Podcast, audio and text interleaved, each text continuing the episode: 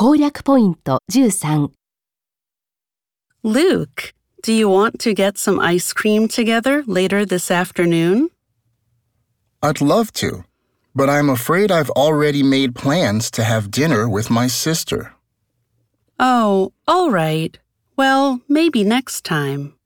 Yeah, let's get some coffee tomorrow morning. I'm completely free then. Question. what will the man do this afternoon?